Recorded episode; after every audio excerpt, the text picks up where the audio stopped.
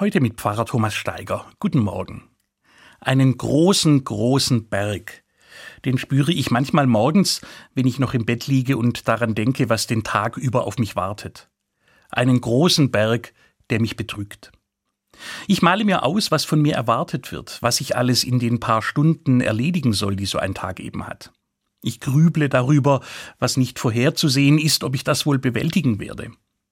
Dass auch Erfreuliches dabei sein könnte, kommt mir meistens gar nicht in den Sinn. Das wird von der befürchteten Last des Tages schlicht erdrückt.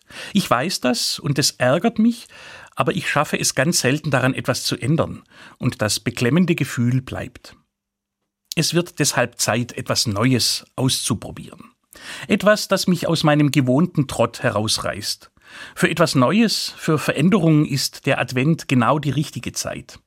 Es sind dreieinhalb Wochen bis Weihnachten, eine überschaubare Zeitspanne. Und ich fasse dafür den folgenden Plan. Immer am Abend, bevor ich ins Bett gehe, nehme ich mir ein paar Minuten Zeit. Ich setze mich in Ruhe hin und überlege mir etwas, das ich am kommenden Tag tun will. Nicht tun muss, also nicht, weil es erwartet wird und sowieso schon im Kalender steht, sondern etwas, von dem ich mir vorstelle, dass es mir gut tut. Ich reserviere zum Beispiel eine Stunde, in der ich unangekündigt jemanden besuche, von dem ich weiß, dass er sich darüber freut. Ich setze mich auf eine Bank und schaue den Menschen zu, wie sie vorbeilaufen und freue mich, wie viele unterschiedliche Frauen und Männer und Kinder das sind.